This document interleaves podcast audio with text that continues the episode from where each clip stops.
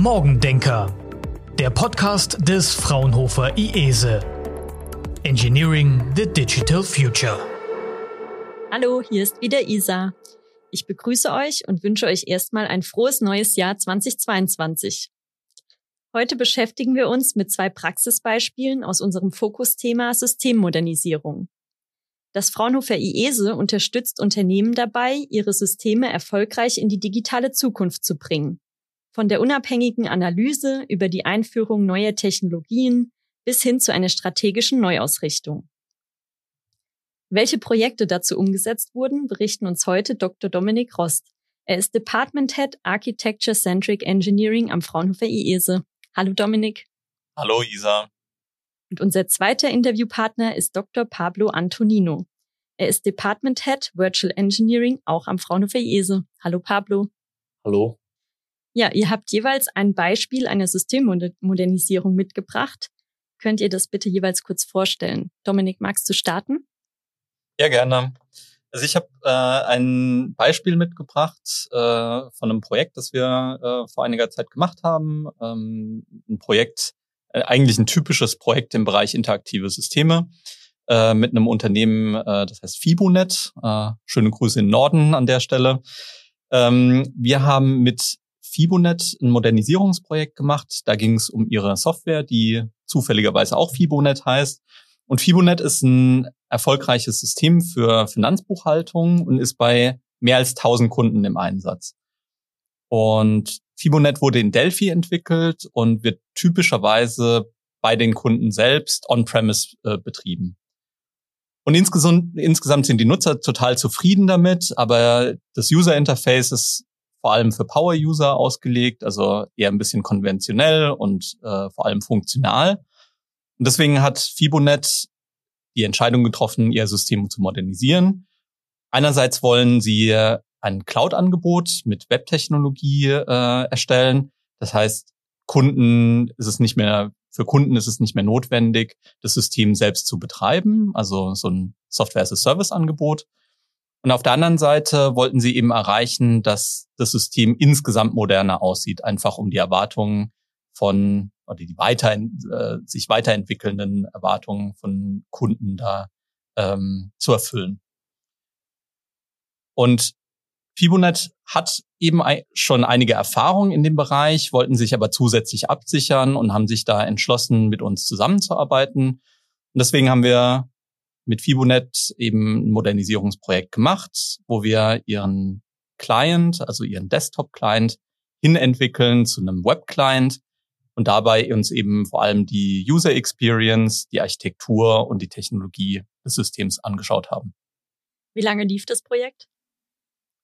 Genau, also wir haben mit Fibonet schon 2011 einmal ein Projekt gehabt und dieses Projekt, um das es jetzt geht, äh, lief 2019 und da haben wir ungefähr so ein halbes oder dreiviertel Jahr miteinander gearbeitet. Und das ist immer ganz schön, äh, wenn sich ein Kunde entschließt, äh, weiter mit uns zusammenzuarbeiten. Das freut uns immer sehr.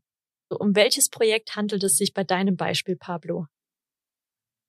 Ähm, ja, lass mich mit einigen Kontextinformationen äh, beginnen. So, ähm, das Basis for Supply Q Projekt ähm, gehört zum eine Liste von mehreren Projekten, sogenannten Basissatellitenprojekten. Was ist denn genau ein Satellitenprojekt?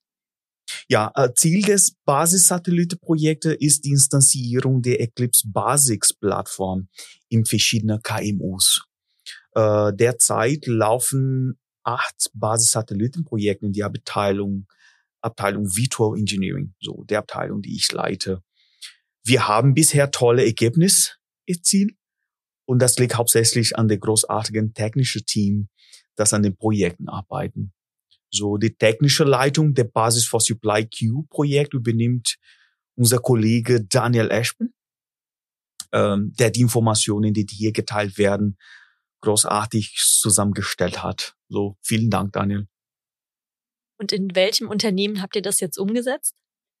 Basis for Supply Q äh, äh, ist ein Basissatellitenprojekt mit HPO als Anwendungspartner. So HPO steht für Hefner Präzisionsteil Oberrott GmbH. Die Firma hat ihren Sitz in Oberrott, was in der Nähe von Stuttgart ist. Derzeit beschäftigt HPO circa 20 Mitarbeiter. So, HPO-Produzent ist Produzent von Hochpräzisionsgewichten in Einzel- bis kleine Serienfertigung. So teilweise stark individualisiert. Das heißt, äh, sie fertigen geometrische Formen von Gewichten. So, die Gewichte werden neben der ersten Kalibrierung regelmäßig neu kalibriert, wobei der Intervall von Kunde bestimmt wird. So, außerdem produziert HPO Präzisionsteil, zum Beispiel für Getriebe, wobei verschiedene Daten bei der Qualitätssicherung in einer Computer-Aided Quality System festgehalten werden. Was versteht man denn unter einem Computer-Aided Quality System? Ein Computer-Aided Quality System ist die ingenieurtechnische Anwendung von Computern und computergesteuerten Maschinen zum Definition und Überprüfen der Qualität von Produkten.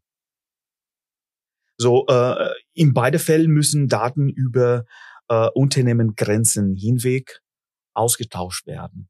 So Ziel in diesem Projekt äh, Basis for Supply Q ist erst genau an dieser Stelle den digitale Zwillinge als Grundlage für eine Austausch-Service-Plattform mit der Kunde einzusetzen. So in Form der Verwaltungsschale ist diese eine der zentralen Konzept der Industrie 4.0. Und was ist nochmal genau ein digitaler Zwilling? So eine digitale Zwillinge ist eine digitale Repräsentanz einer materialen oder immaterialen Objekts oder Prozess aus der realen Wert in digitalen Wert. Und wie lange dauerte das Projekt? Ähm, das Projekt dauert äh, äh, circa zwei Jahre. So das Projekt äh, läuft bis zum Oktober 21 dieses Jahres. Und was waren jetzt die besonderen Herausforderungen der Unternehmen in diesen Projekten? Wollen wir wieder mit Fibonet starten? Ja, gerne. Ich habe ja gesagt, äh, wir sind, wir wollen uns hinentwickeln zu einem äh, webbasierenden Client und webbasierte Software ist eben grundlegend anders. Ne? Also im Allgemeinen kann man sagen, da gelten andere Architekturansätze, man arbeitet mit anderen Technologien, es gibt andere Interaktionsmechanismen. Ne? Also Nutzer verwenden die Software anders. Ja, also rein, wenn man auf irgendwelche Links klickt und so weiter. Die Nutzer erwarten was anderes. Und das muss man eben hier mit berücksichtigen. Und im Speziellen ist es eben so, dass Fibonet sich durch einige Qualitätseigenschaften äh, besonders auszeichnet. Das heißt, äh, Fibonet hat vor allem eine umfassende Unterstützung von Power-Usern. Ja? Also die Nutzer verwenden diese Software in in einer schnellen Art und Weise. Die wissen alle, wo, äh, die wissen, wo alles ist, ja, sind da total schnell die Zahlen einzutippen und das muss die Software eben auch weiter bewahren.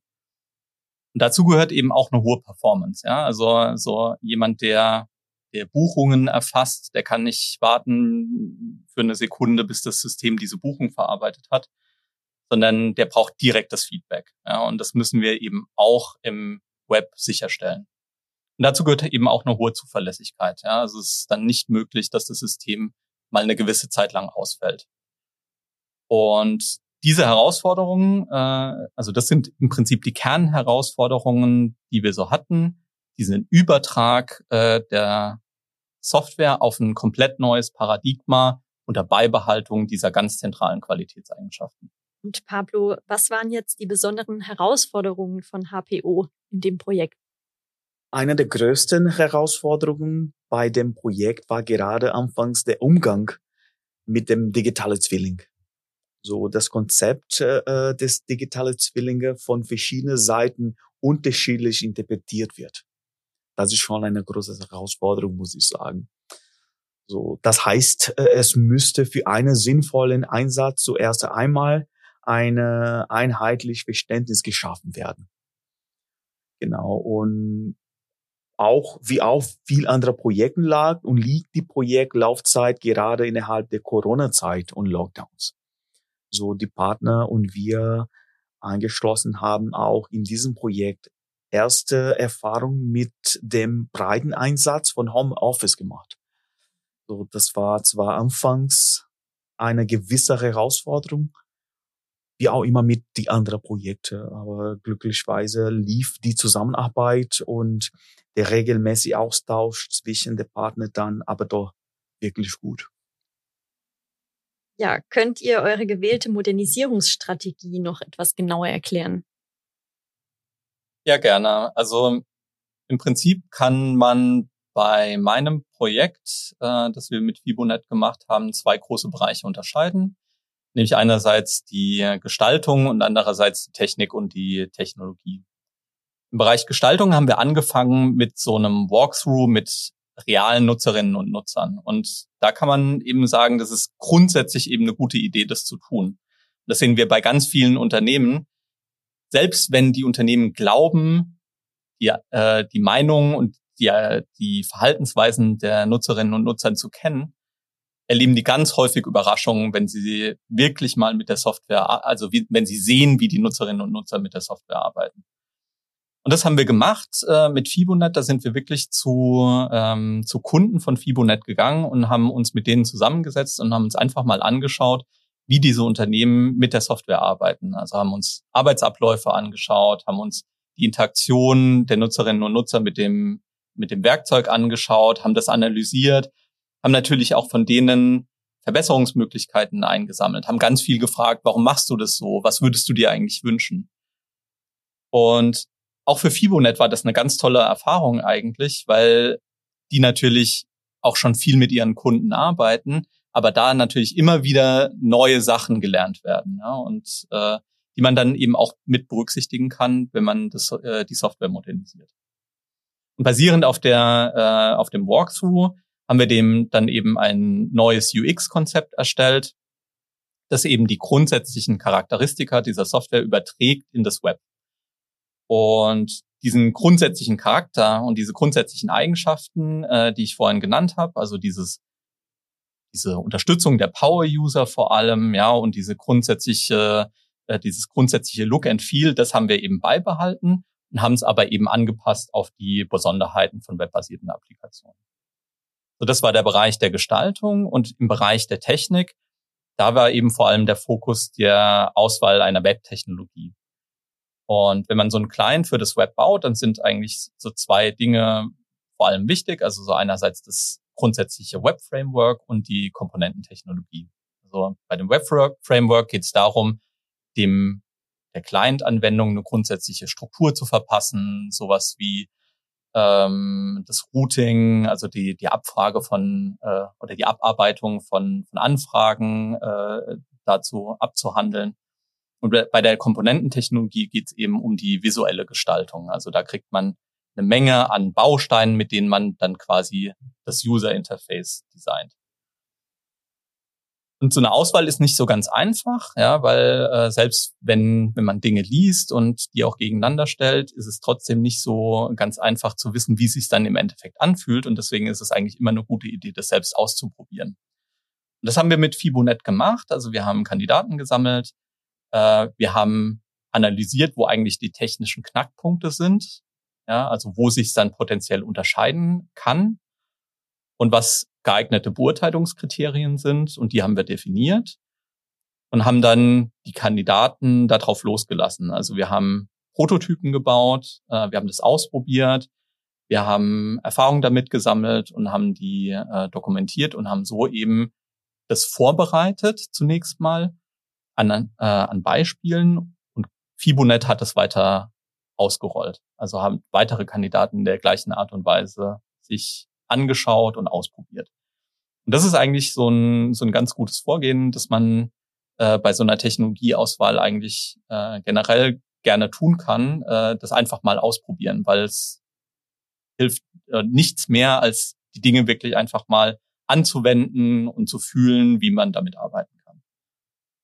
Und auf der anderen Seite war eben Architektur noch ein Fokus, aber äh, äh, hier hat Fibonet eigentlich ähm, die Architektur des Webclients schon sehr gut im Griff gehabt. Da haben wir uns das nur mal äh, so exemplarisch angeschaut und da machen wir dann auch nicht mehr als sein muss, wenn Fibonet das, also Fibonet hat es gut im Griff und äh, wenn wir da nichts Unnötiges tun müssen, dann lassen wir das auch gerne weg. Verstehe ich das richtig? dass ihr dann auch sehr viel bei dem Unternehmen vor Ort wart und gemeinsam mit Fibunet alles erarbeitet habt. In diesem Fall waren wir tatsächlich relativ wenig äh, vor Ort, äh, weil wir auch, äh, also Fibunet ist im Norden, wir sind eher im Süden. Äh, das haben wir es uns einfach ein bisschen einfacher äh, gemacht und haben natürlich trotzdem viel miteinander gesprochen und miteinander telefoniert und geschrieben. Ähm, haben uns natürlich für die äh, für die Nutzer äh, für die Nutzer Walkthroughs äh, mussten wir natürlich zu den Kunden äh, von Fibonet. Äh, da sind wir ein bisschen gereist, aber die Interaktion mit Fibonet war hauptsächlich über die Mittel, die wir jetzt hier in der Corona-Pandemie ja sowieso äh, einsetzen, also viel über äh, Telefon oder äh, Webmeetings und so weiter. Und das hat eigentlich auch trotzdem sehr gut funktioniert. Okay, und Pablo, wie sieht's in deinem Projekt aus? Ja, nachdem über Workshops und regelmäßigen Austausch ein gemeinsamer Verständnis äh, sichergestellt wurde, haben wir zusammen mit dem Partner ein gemeinsames Gesamtkonzept entwickelt. Dazu wurden die vorhandenen Systeme betrachten und eine Lösung dafür erarbeitet, ähm, wie, die, wie die digitale Zwillinge integriert werden können und den Austausch, Austausch der Daten als zentrale Schnittstelle ermöglichen. Darauf äh, aufbauen wurden zuerst Prototypen, so Softwareprototypen äh, für den Austausch von kalibriert und Qualitätsdaten über Unternehmensgrenzen hinweggestellt. So, der Anwendungspartner hat äh, dann von verschiedenen Kundenfeedback dazu eingeholt, welche als Grundlage für weitere Iterationen herangezogen wurde. Bis zu welchem Zeitpunkt ging denn die Zusammenarbeit mit dem IESE und wo steht das Unternehmen jetzt? Dominik? Wir haben mit äh, Fibonet gemeinsam die Dinge, die wir erarbeitet haben, also das UX-Konzept und die Technologieauswahl äh, ganz häufig äh, iteriert äh, und dann die Ergebnisse an Fibonet übergeben. Das ist was, was wir ganz häufig so machen, äh, haben wir auch in der letzten Folge schon so ein bisschen erklärt. Also, dass wir uns so ein bisschen die Knackpunkte raussuchen, ja, die Dinge, wo man wirklich genau hinschauen muss. Und dieses Ausrollen, äh, das ausrollen auf die auf sonstige Komponenten oder den Rest des Systems. Das macht dann häufig der Kunde und das war dann äh, bei Fibonant auch der Fall. Also Fibonant hat dann das grundsätzliche Design aus dem äh, UX-Konzept übernommen und für andere Applikationsbereiche ausgerollt und die Technologieauswahl für sich weitergetrieben. Ja, also weitere Beispiele implementiert und sich die unterschiedlichen Kandidaten noch tiefer im Detail angeschaut. So dieses, äh, wie gesagt, also sie, dieses Knackpunkte rausfinden und dann übergeben und ausrollen durch den Kunden ist ein typischer Ansatz, den wir so machen. Und Fibonet ähm, hat jetzt basierend auf diesen Ergebnissen eben ihre Entwicklung weitergetrieben und ist eben gerade äh, dann auch dabei, diesen äh, Web-Client zu entwickeln. Und äh, die sind da dran. Ähm, wann der genau rauskommt, äh, da müsste man wahrscheinlich Fibonet fragen, ja. Ähm, aber ich bin sicher, dass die, äh, dass wir da bald mit einem Ergebnis, also mit einem Release rechnen können, weil Fibonet da auch wirklich die richtigen Leute hat, die das äh, mit voller Kraft vorantreiben. Und welche Vorteile bringt die Systemmodellisierung jetzt Fibonet und auch ihren Kunden?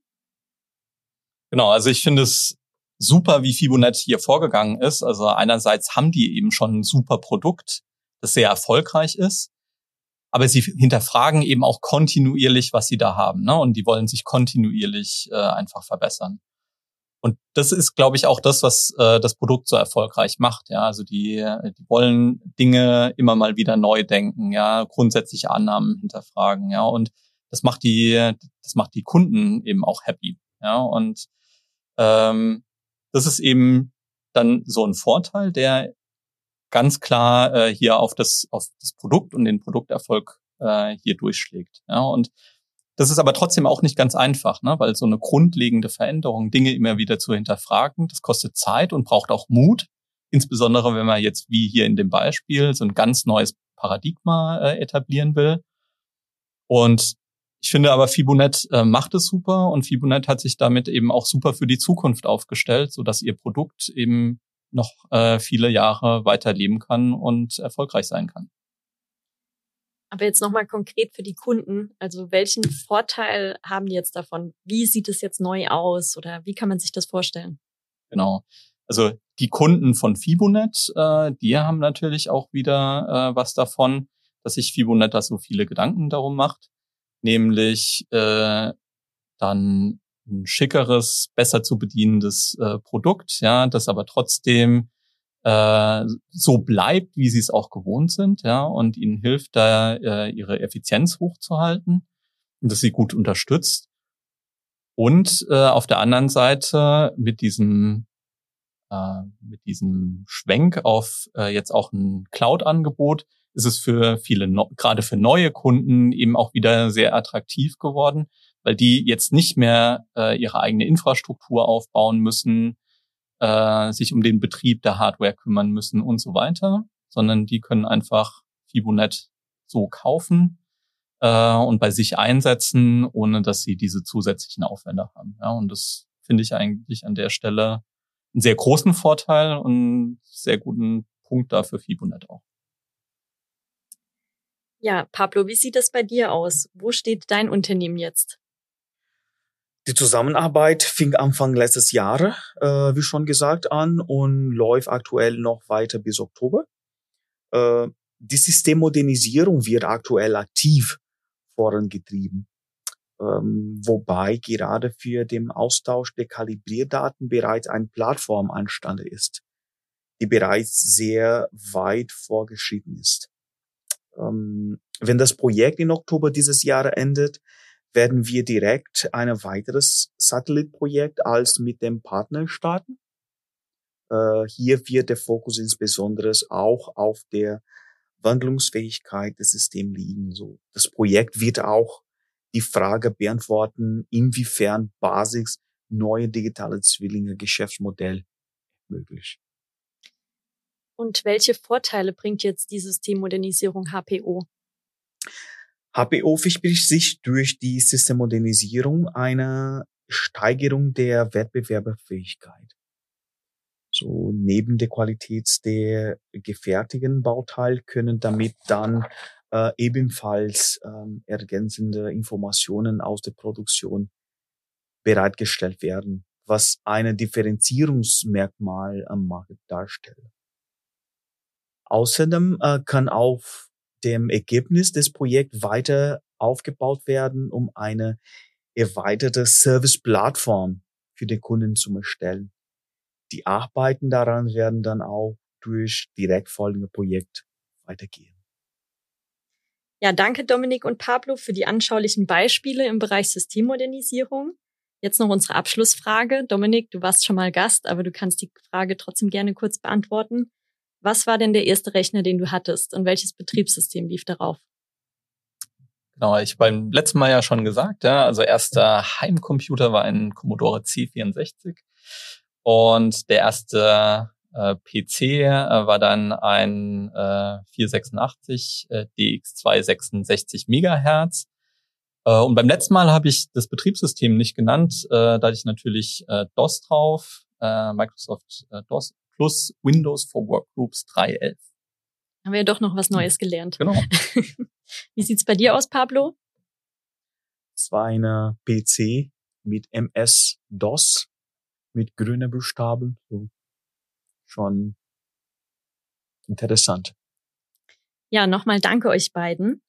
Da ich euch nun alle vier Fokusthemen des IESE vorgestellt habe, von Dependable AI über digitale Ökosysteme bis hin zu Virtual Engineering und Systemmodernisierung und auch unser Jubiläumsjahr bereits vorbei ist, verabschiede ich mich als IESE-Botschafterin von euch. Isa geht jetzt nach der ganzen Arbeit erstmal in Urlaub und vielleicht sehen wir uns oder hören wir uns beim nächsten Jubiläum wieder. Die Themen für den Podcast gehen uns am IESE aber sicher nicht aus und nächsten Monat geht es wie gewohnt weiter. Ab dann steigen wir tiefer in die Anwendungsfelder ein. Seid gespannt und hört wieder rein. Tschüss! Morgendenker.